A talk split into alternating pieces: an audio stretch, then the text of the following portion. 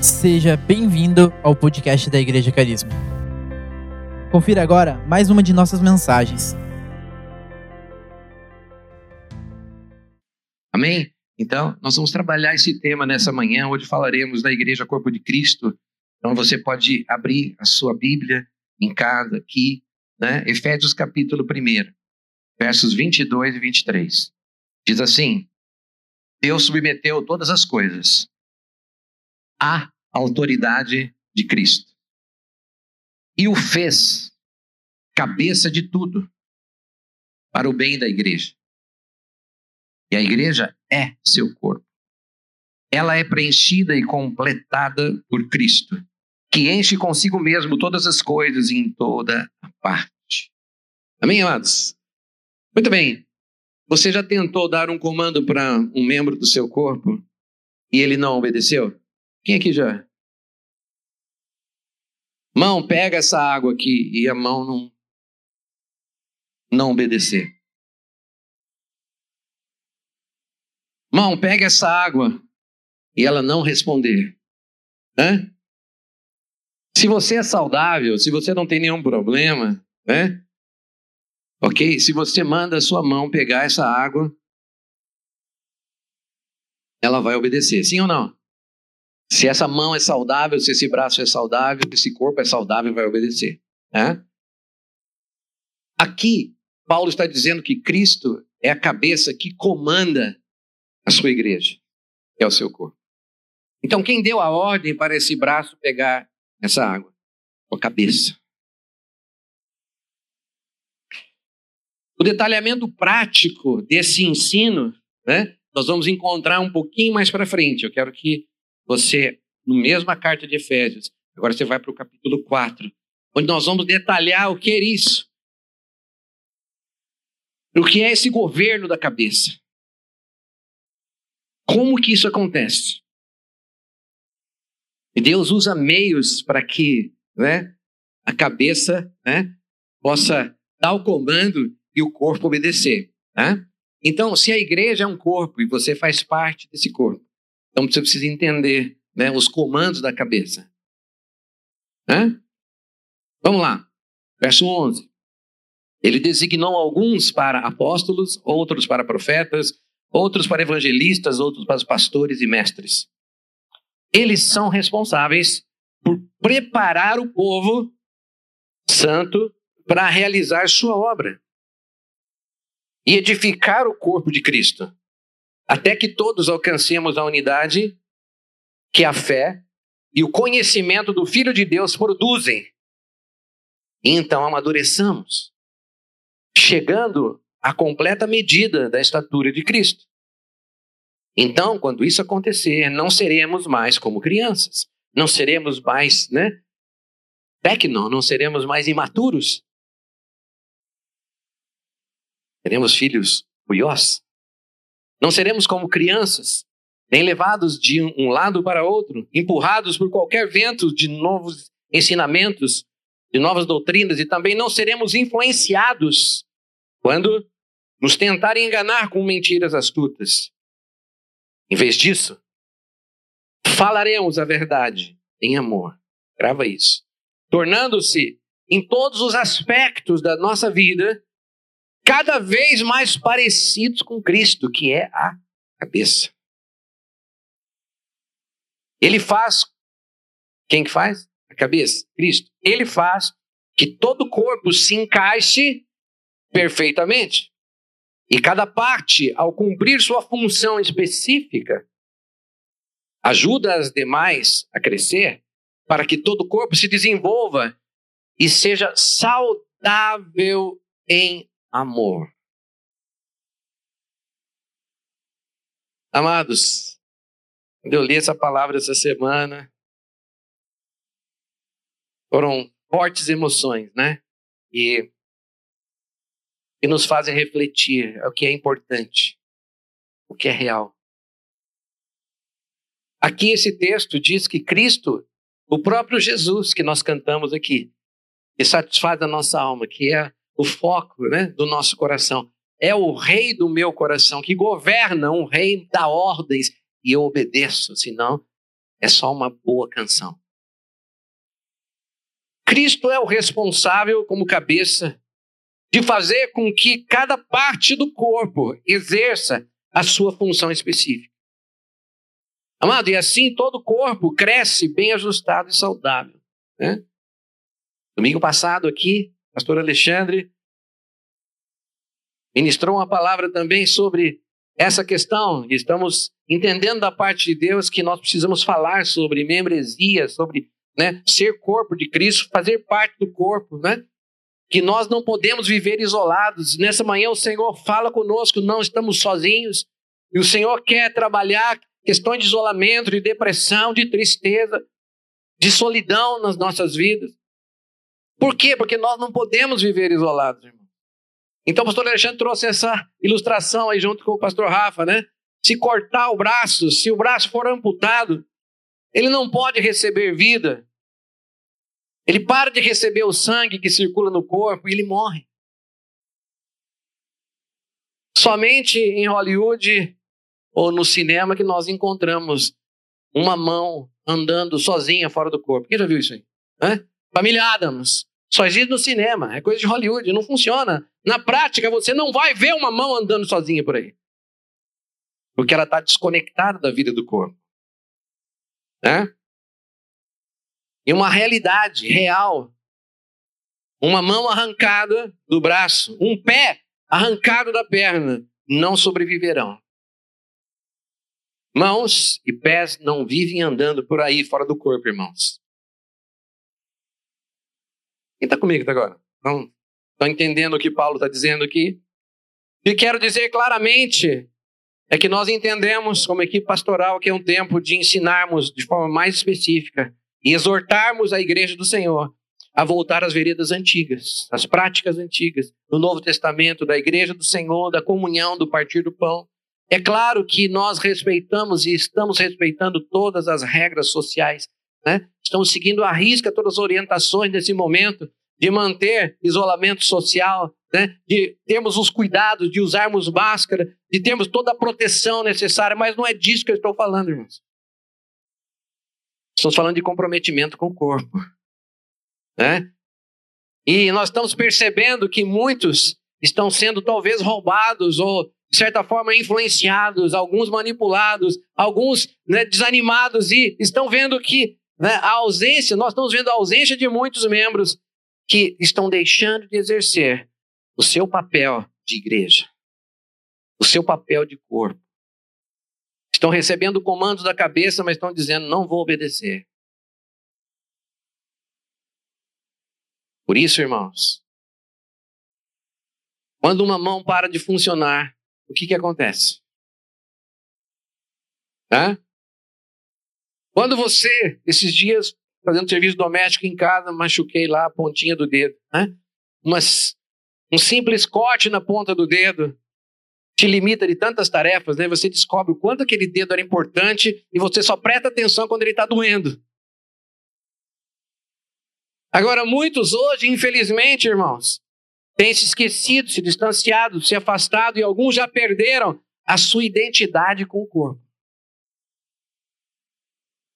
O sentimento de pertencer, de fazer parte do corpo de Cristo, já está, de certa forma, né, sendo roubado. No corpo de Cristo, saudável, irmãos, saudável, né? Presta atenção nisso. Não existem membros inativos ou sem função. Você não tem uma parte do seu corpo natural que não tenha uma função. Hã? Até o apêndice que os médicos, em algum momento da sua vida, quando ele para de exercer a função, ele tem que ser tirado, mas ele tem uma função.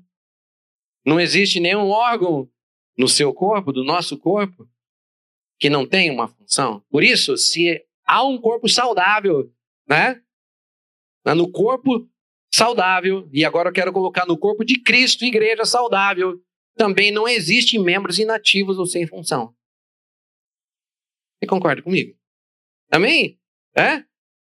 Porque, amados, um crente solitário é um absurdo. Simplesmente não faz sentido alguém que faz parte do corpo, estar em, vivendo momentos de solidão sozinhos.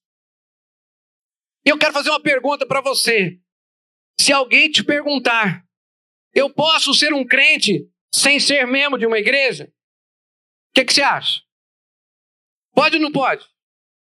Vou responder com outra pergunta. Outra pergunta vai ajudar a responder essa primeira questão. E a pergunta é a seguinte: nós podemos ser membros de uma família sem nunca nos encontrarmos com ela? O que, que você acha? Tecnicamente, sim. Você pode ser um filho que nunca vai na casa do seu pai. Você pode ser uma filha que não participa da vida dos seus pais, dos seus irmãos. Então, tecnicamente, sim. Mas o que isso acaba fazendo? Que a sua identidade de filho seja manchada. A sua filiação seja comprometida. Isso acaba sendo uma sombra trágica e pálida dos propósitos de Deus. Por quê? Porque está fora, está totalmente fora dos planos e propósitos de Deus. Então, um filho que faz parte de uma família mas que não tem convivência com essa família, é como uma mão que tenta andar fora do corpo. Igual o exemplo que eu dei aqui da família Adam. Ela parece parte do corpo, mas não está mais conectado à vida do corpo. A perda de identidade é um dos grandes problemas que nós queremos abordar nessa manhã. A perda da identidade e da vida ocorre quando um membro deixa de receber, primeiro, o sangue e a vida do corpo. Quem já leu João 15 aqui? Depois na sua casa você pode ler. João capítulo 15. Dá mais, né, entre as várias metáforas sobre o corpo, sobre comunhão, sobre provisão, né? Jesus diz assim: Eu sou a videira e vocês são os ramos. Então, se os ramos estiverem conectados na videira, viverão e darão frutos. Mas se forem cortados, não prestam para mais nada a não ser para ser lançadas no fogo. Representa a perdição, a perda do propósito, a perda da identidade e, para alguns, a perda da vida eterna. Será que hoje você, nós, será que nós nos lembramos do que é ser cristão de verdade? Do que é ser filho de Deus? Será que estamos conscientes do que é pertencer ao corpo de Cristo, a sua igreja? Hã?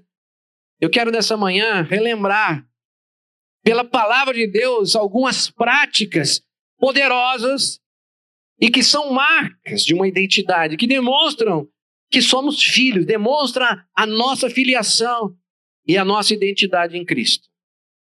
Então, essa é a proposta dessa manhã que Deus coloca no nosso coração, onde cada membro do corpo ele é precioso. Cada membro do corpo é precioso e é necessário. Entenda isso. Para a saúde da nossa igreja.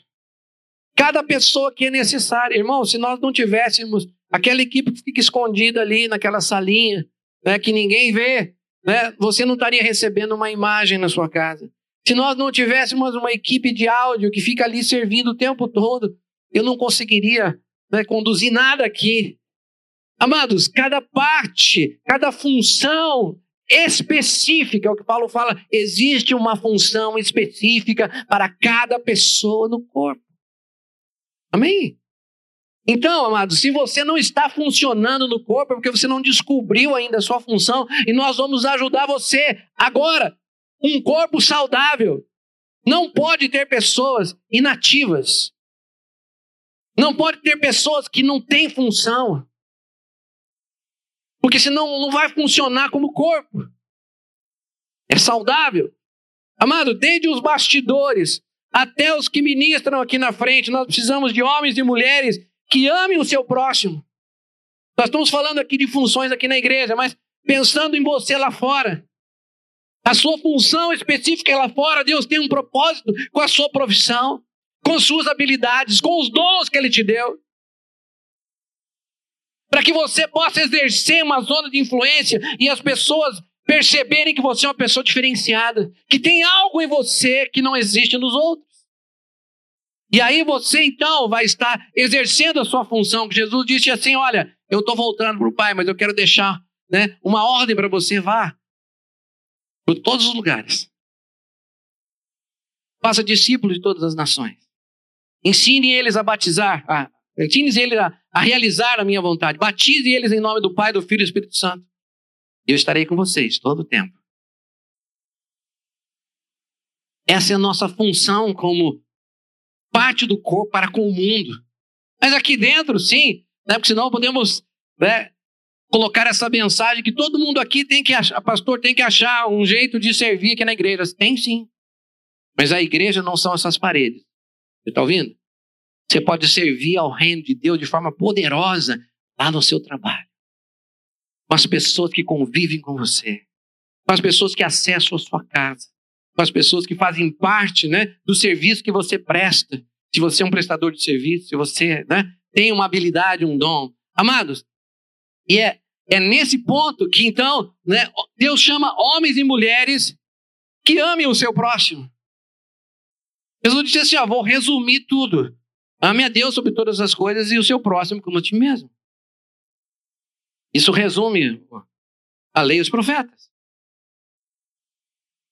Que exerçam misericórdia, que usem os seus dons para edificação do corpo.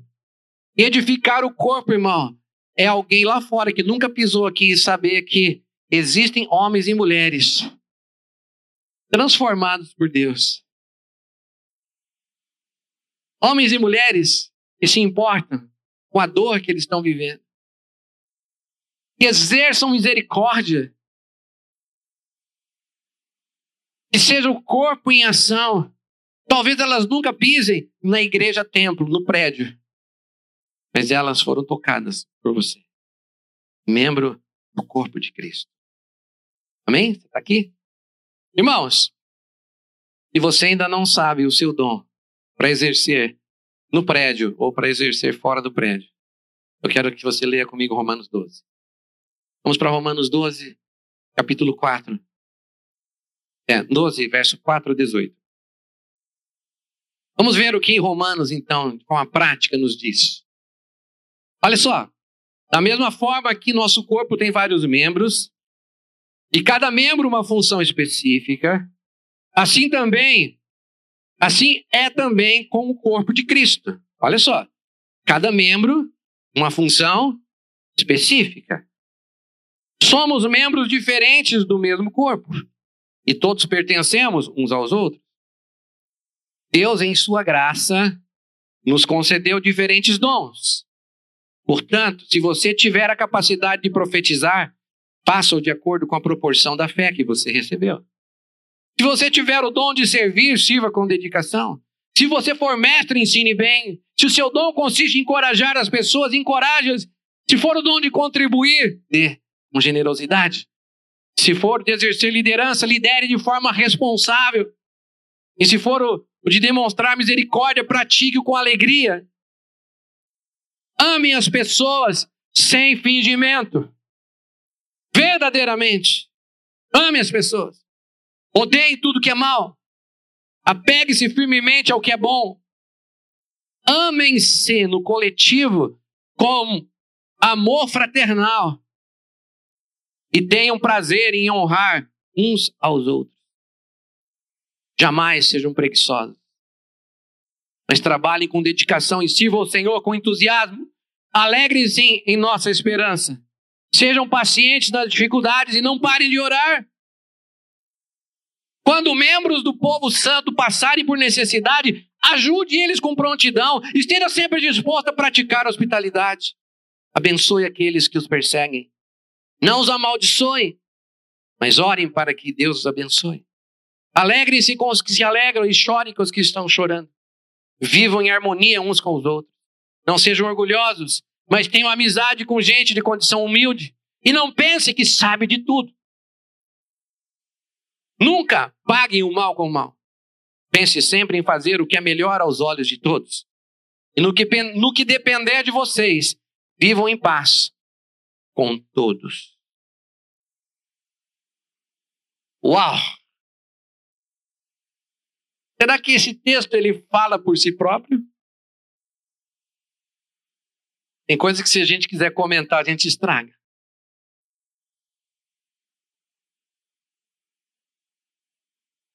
O verso 6 diz assim: Deus, em sua graça, nos concedeu diferentes dons. Irmãos, cada um aqui é diferente. Eu sei que tem cada, cada pessoa é diferente. E essa diversidade é que faz toda a diferença no bom sentido. Deus, em Sua graça, nos concedeu diferentes dons, portanto, se você tiver a capacidade de profetizar, faça de acordo com a proporção da fé que recebeu. Então, irmão, se você tem essa direção de Deus, se você entende, profetize. Profetize a palavra de Deus. Declare a palavra de Deus. Declare a vontade de Deus. Declare os propósitos de Deus para a sua vida. Declare que Ele escolheu você, que Ele nos escolheu, que Ele nos ama. E todas as coisas cooperam para o bem daqueles que amam a Deus e que são chamados de acordo com o seu propósito. Edifique o corpo com os seus dons. Amém, amados? É, edifique sua família com seus dons. Edifique o seu casamento com seus dons. Edifique os seus filhos com seus dons. Edifique né, os seus irmãos com a palavra de Deus. Em outras palavras, você pode ser boca profética para o seu irmão.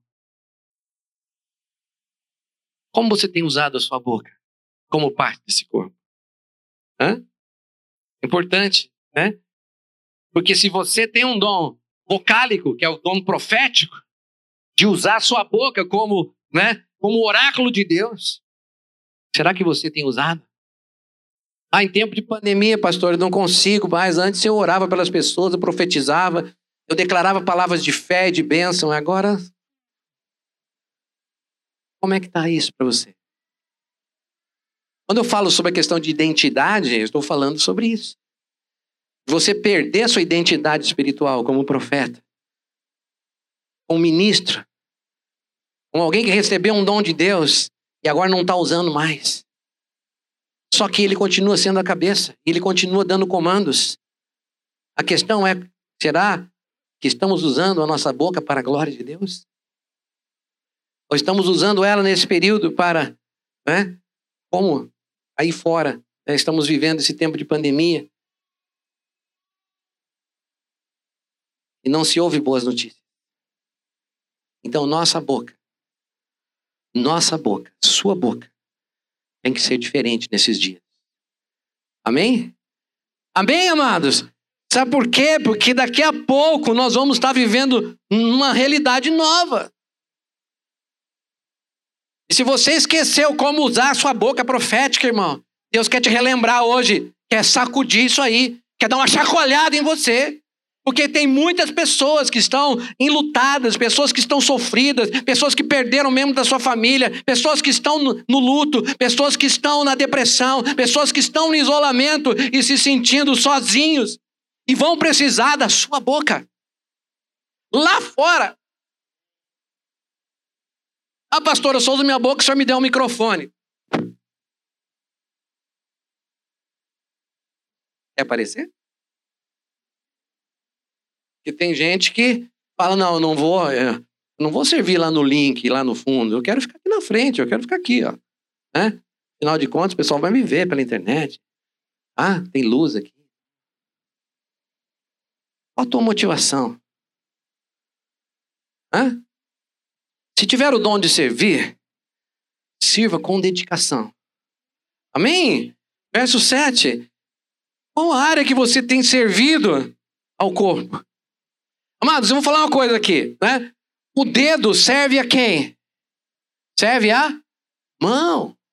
A mão serve o quê? O braço. O braço serve o quê? O corpo. Tá? Vamos dar um exemplo prático aqui, tá?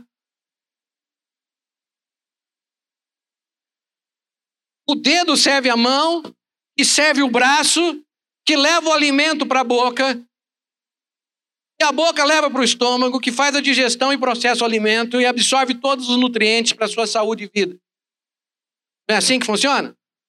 E se a mão falar, não vou? O estômago começa a gritar aqui.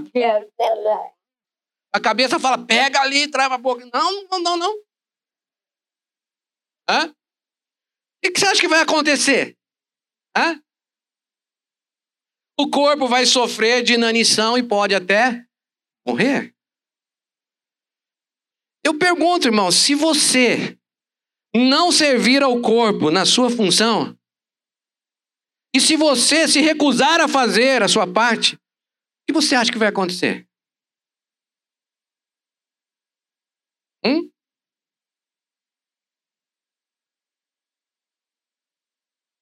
Eu quero usar a própria Bíblia para colocar luz na Bíblia. Quero que você abra comigo em 1 Coríntios. 1 Coríntios vai explicar para nós, com detalhes, como isso acontece. E o quão real e quanto atual isso é. Escrito há dois mil anos. Diz assim: de fato, o corpo não é feito de uma só parte, mas de muitas partes diferentes. E se o pé diz não sou parte do corpo porque não sou mão, acaso por isso deixa de ser parte do corpo? E se a orelha diz não sou parte do corpo porque não sou o olho, será que por isso deixa de ser parte do corpo? Se o corpo todo fosse olho, como vocês ouviriam? Estão entendendo a metáfora? Se todo mundo quisesse uma coisa só, e as outras coisas? Vão acontecer que jeito? Se o corpo todo fosse olho, como vocês então ouviriam? E se o corpo todo fosse orelha, como sentiria o cheiro de algo? Mas o nosso corpo tem muitas partes. E Deus colocou cada uma delas onde Ele quis, irmãos. O corpo deixaria de ser corpo se tivesse apenas uma parte. Por isso que só tem lá no cinema esse negócio. Assim, há muitas partes, mas um só corpo. O olho não pode dizer à mão: não preciso de você. E a cabeça não pode dizer aos pés: não preciso de vocês. Ao contrário, algumas partes do corpo que parecem ser mais fracas são as mais necessárias. Grave isso, irmão. As diversidades, as diferenças, elas nos completam. Nossas diferenças nos aproximam ou deveriam nos aproximar e não nos afastar. Aquele cara é esquisito, aquele irmão é esquisito, aquela irmã é esquisita. Hein? Hã? A diferença dela e dele deve aproximar você. Você tem que descobrir a esquisitice dele. Para viver bem com ele. Para que o corpo seja saudável. Quem está até aqui comigo? Você acha que isso Acontece nos dias de hoje? É algo para você refletir. Vamos continuar? Se for mestre, verso 7. Vamos voltar para Romanos aqui, né? E eu creio que Coríntios lança lança essa luz lá em Romanos para que eu e você entendamos dessa briga que acontece. Porque não é uma questão de querer fazer algo, de ser parte do corpo. Você tem que ser aquilo que Deus diz para você. Você estar no lugar onde Deus diz para você, fica aí. Aí é teu lugar. Vai ter um momento que Deus vai dizer: olha, agora, né? Você já cumpriu a sua etapa nessa estação. Quero você em outro lugar no corpo. Quero você fazendo outra coisa. Houveram momentos, né? E você, talvez muitos aqui já experimentaram isso, já né, em estar tá exercendo um, uma função no corpo. Né? E, e Deus fala: agora está na hora de você passar a bola. Está na hora de você levantar um sucessor? Está na hora de você levantar alguém? Irmãos, vamos trazer aqui para um exemplo prático para nós, talvez, né? É, nós estamos voltando, daqui a pouco vamos estar voltando à igreja. Maior número de pessoas. O que, que nós fazemos com as nossas crianças? Tem bastante gente se candidatando para o louvor, os ministérios, isso é muito bom. Mas quantas pessoas estão querendo servir os nossos pequenos? Quantas pessoas que nós temos hoje na nossa igreja, por exemplo, que são pedagogas, que são né, pessoas habilitadas, e algumas já trabalham com crianças e têm habilidades com crianças. Mas o nosso ministério infantil hoje praticamente acabou. Será que a metáfora de Paulo ela não se encaixa aqui? Se todo mundo quer ser orelha, quem vai cheirar? Se todo mundo quer participar de outros ministérios, mas não quer se importar com as crianças, o que vai acontecer?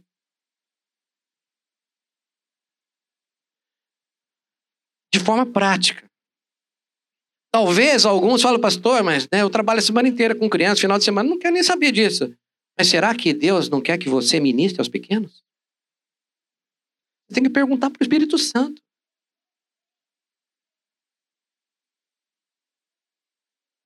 Porque simplesmente fazer uma tarefa, por isso que a gente fala né, nas integrações, você que está chegando, você que quer participar da igreja, já está aqui, passe pelos ministérios, você vai, você vai entender como é que funciona aquilo, aquilo, aquilo, você vai se identificar, falar, aqui é o meu lugar. Essa é a minha função no corpo. Sabe por quê? Senão você vai ficar brigando, né? Tipo assim, eu tô aqui, mas eu queria estar tá lá. É a orelha querendo ser outra coisa. E isso não é bom, gente. Não edifica. Corpo saudável, cada um sabe o seu papel. Sabe a sua função. É por isso que eu quero né, é, fazer esse paralelo entre Romanos e, e, e Coríntios, porque Coríntios detalha os conflitos. Mas Romano coloca os princípios. Veja o verso 7, o que Romanos diz. Se alguém for mestre, ensine bem. Em outras palavras, se você tem um chamado para ensinar, se Deus está ardendo no teu coração para ensino, então seja um estudante da Bíblia. Invista o seu tempo nisso. Para quê? Para que você possa ensinar bem ao corpo de Cristo. Tanta gente que faz curso de especialização, tudo isso é muito, muito bom, né? faz curso de aperfeiçoamento profissional, mas na igreja é um zero esquerda. É um Zé Mané dentro da igreja. Não se capacita, não lê a palavra, não estuda, não busca recursos, não busca ferramentas. Ah, não, isso é papel do pastor. Aham. A equipe pastoral tem que estudar a Bíblia. É isso? Se fosse isso, né? O primeiro texto que eu li aqui, Efésios 4, dizendo que Deus levantou apóstolos, profetas, mestres, pastores, evangelistas, para que a equipe de liderança ensine vocês a praticar o corpo. A descobrir a sua função específica. A exercer o seu dom. E aí então seremos um corpo saudável. Um corpo que quer que meia dúzia trabalhe e todo mundo seja espectador não é um corpo. Ou um corpo doente. Uma célula que não se movimenta, só o líder corre atrás, não é uma célula. Não está vivendo a vida do corpo. Porque está cheio de gente ali que poderia colaborar, não colabora com nada. E ainda quando alguma coisa sai fora do que ele acha que é, ele critica. É bom para criticar que é uma coisa.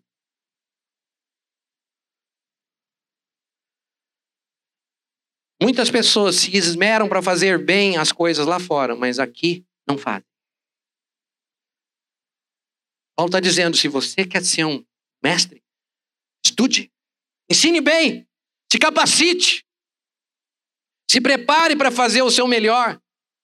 Verso 8: se o seu dom consiste em encorajar as pessoas, encoraje-as. Encorajar é você animar, dar suporte, dar apoio, dar palavras de afirmação.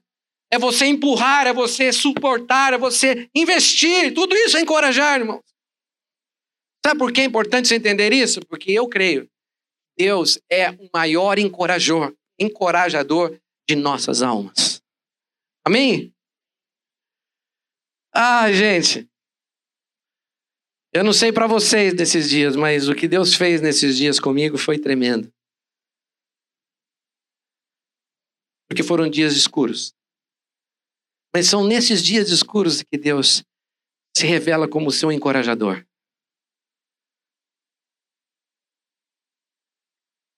Vamos pegar um exemplo?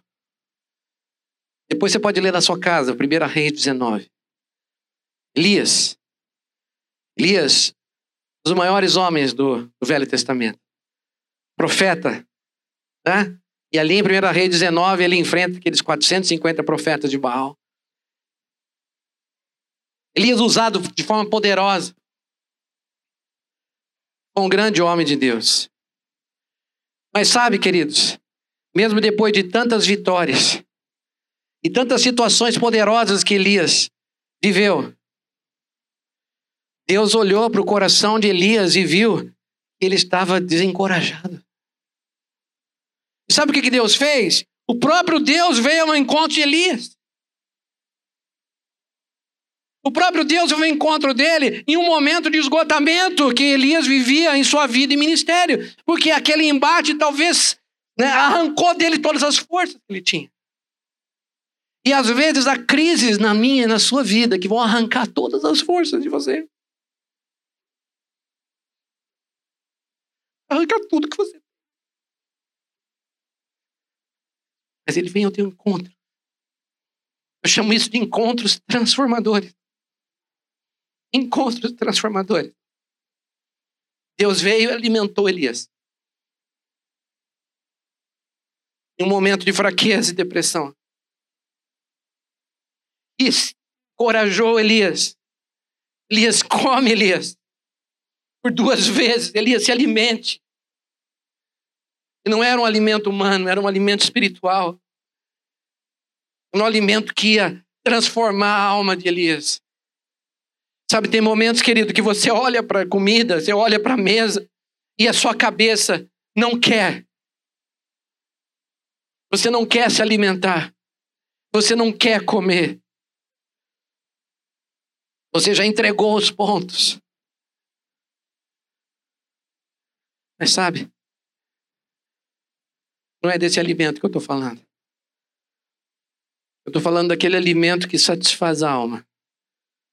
E aí eu lembro de Jesus, quando ele falou assim: ó, quem não comer da minha carne, não beber do meu sangue. Quando você de fato se alimenta de Cristo, por Cristo você vive.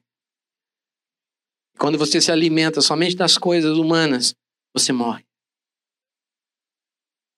Não sei se você está aqui comigo, você está entendendo o que eu estou falando. Eu quero dizer para você que nesses momentos de depressão e de dor, o Senhor vem e faz encontros com você. Encontros que te encoraja. Encontros que te motiva, encontros que te fortalece. E não fortalece o seu corpo, fortalece o seu espírito, a sua alma. E sabe, quando Deus faz esses encontros com você, Ele não somente te encoraja, Ele te dá propósitos novos. Ele chegou para Elias e falou: Elias, sai daqui. Eu tenho uma missão para você, eu quero te encontrar lá no monte. E lá eu vou me revelar para você de uma forma muito especial. A orientação que Deus deu para Elias: Elias, sai daqui se alimenta, se fortalece e sai desse lugar, porque eu tenho coisas novas. Então, Deus é um Deus de movimento, irmãos.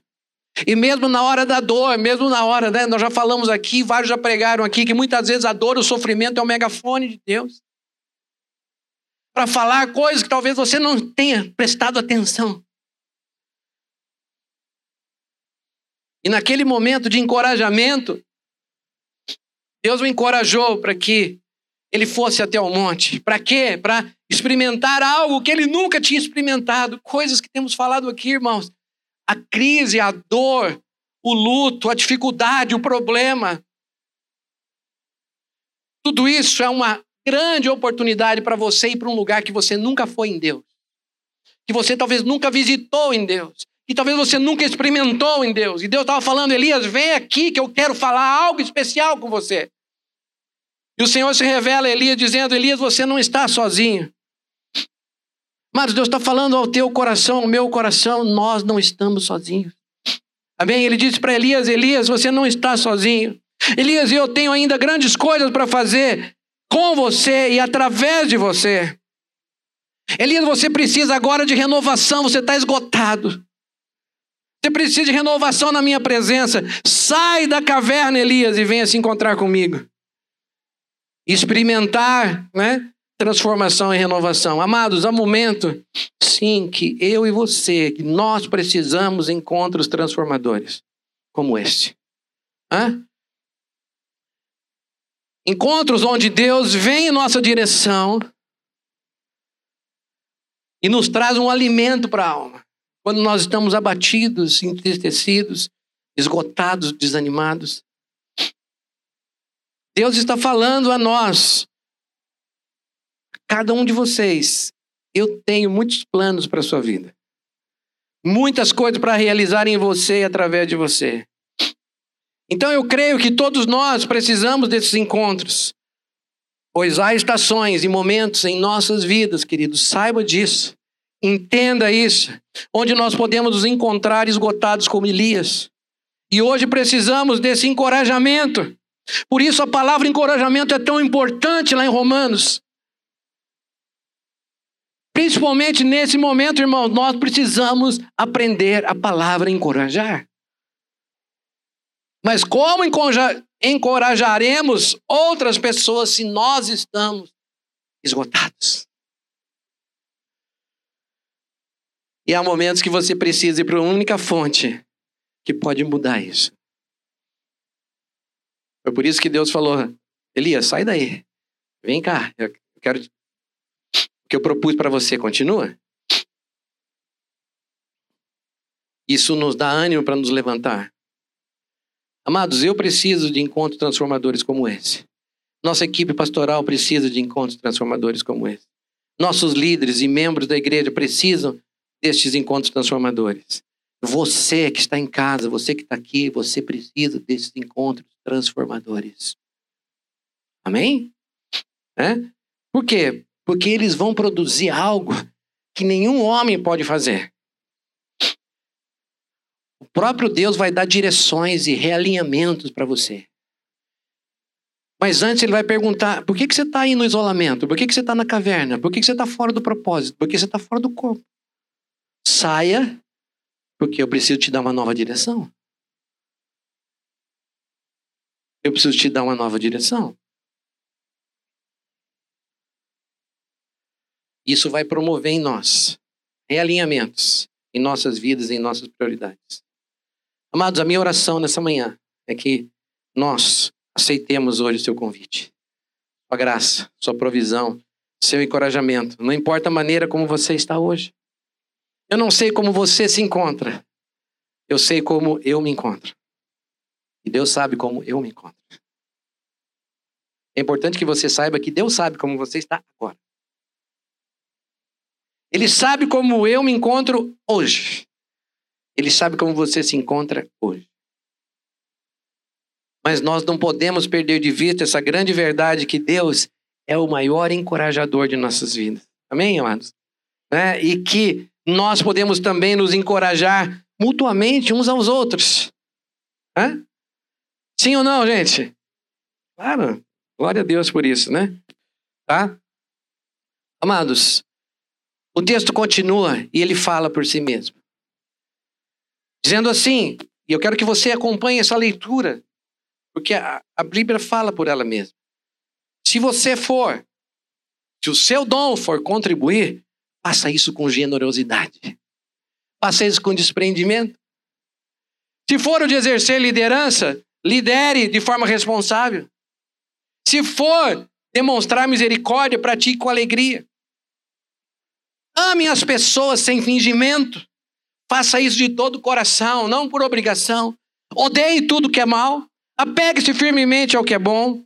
Amem-se com amor fraternal e tenha o prazer, né, de dar honra às outras pessoas. Sabe o que é isso, irmão? Dá prioridade para os outros que tão, são fracos, que têm dificuldades, que estão passando por lutas e problemas. Seja prático, seja corpo. Jamais sejam preguiçosos, mas trabalhem com dedicação e sirvam ao Senhor com entusiasmo.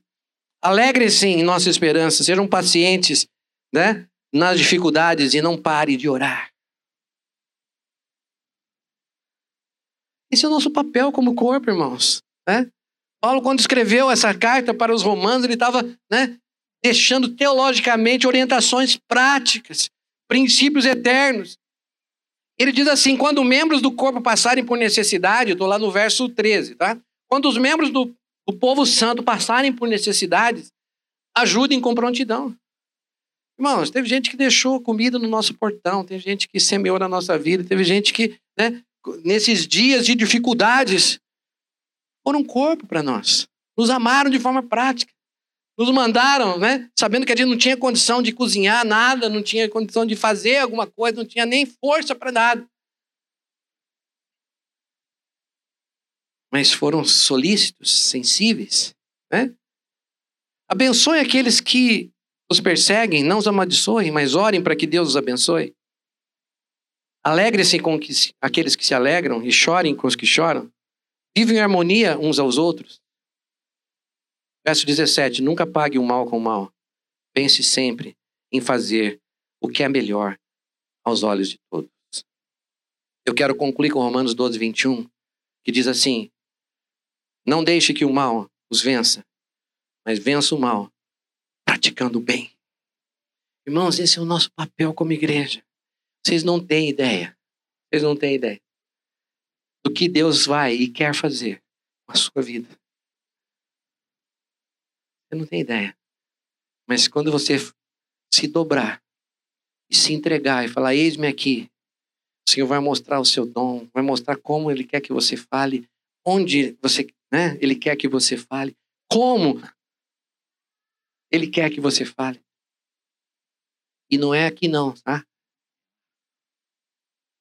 Lá fora. É lá fora. Na 1 Coríntios, que faz esse paralelo com Romanos, eu quero deixar para você uma palavra de Paulo sobre o corpo. Verso 12 e 13 diz assim: O corpo humano tem muitas partes. Quero que o louvor comece a se posicionar aqui, né, por favor. O corpo humano tem muitas partes, mas elas formam um só corpo.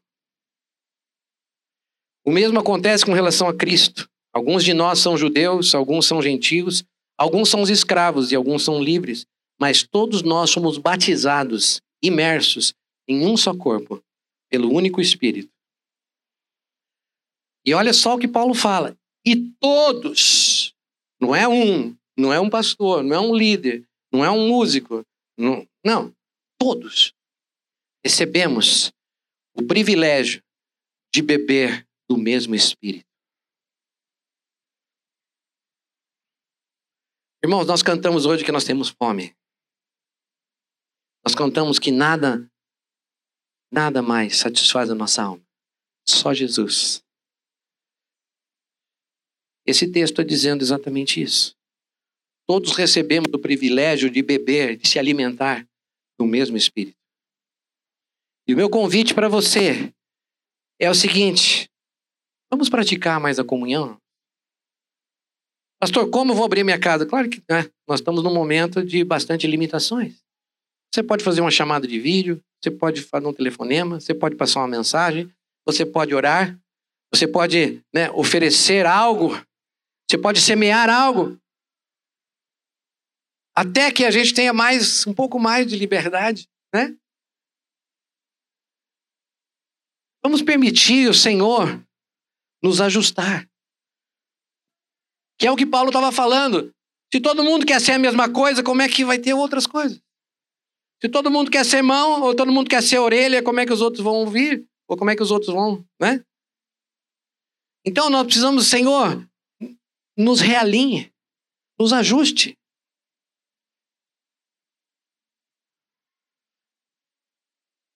Ajuste o nosso propósito. Amados, eu quero nessa manhã dizer para você que Deus quer realinhar você com o propósito do corpo de Cristo, a sua igreja. E sabe como é que começa esse processo? Primeiro você tem que querer. E você tem que dizer, e tá bom. Em algumas situações eu pareço uma mão sozinha andando por aí, mas eu quero agora ser corpo. A primeira pergunta que você tem que fazer: eu faço parte desse corpo? Ontem, conversando com alguns irmãos que nos visitaram, nos abençoaram ontem. Falei, olha, eu não sei quantas pessoas existem na, nessa igreja local. Porque todas as igrejas do Brasil hoje não sabem mais quais as pessoas que fazem parte do corpo.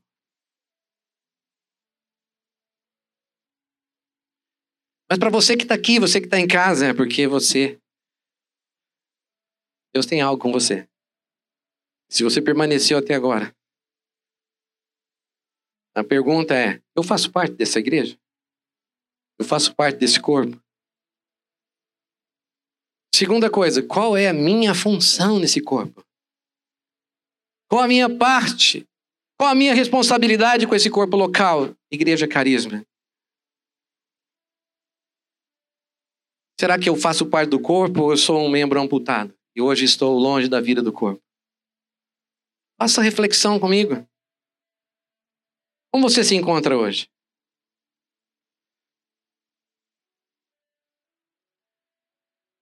E a sua resposta a essas perguntas vão permitir que o Espírito Santo diga para você: sai daqui e vá para lá. Sai dessa caverna de isolamento, né? Estamos falando de isolamento, é da presença de Deus. Da depressão, que Deus quer te curar. Que Deus quer te libertar. Deus quer dar esperança para você. Porque existem milhares de pessoas que vão precisar de você como corpo. Pessoas que perderam seus parentes, entes queridos, pessoas que estão com grandes problemas, com grandes dificuldades e não tem o que você tem. E não recebeu o que você recebeu. O que você recebeu? Um coração novo de Deus. Recebeu uma transformação no seu caráter. Uma mudança na sua identidade. Você agora é filho de Deus. E se é difícil passar por lutas sabendo disso, você imagina passar sem isso. Você não sabe. O mundo espera a manifestação dos filhos de Deus. O mundo espera a expressão do corpo de Cristo. Muito obrigado por nos ouvir até aqui. Esperamos que essa mensagem tenha edificado a sua vida. Acesse os nossos perfis nas redes sociais, arroba Igreja Carisma e o nosso site, igrejacarisma.org. Igreja Carisma, transformando vidas, edificando discípulos.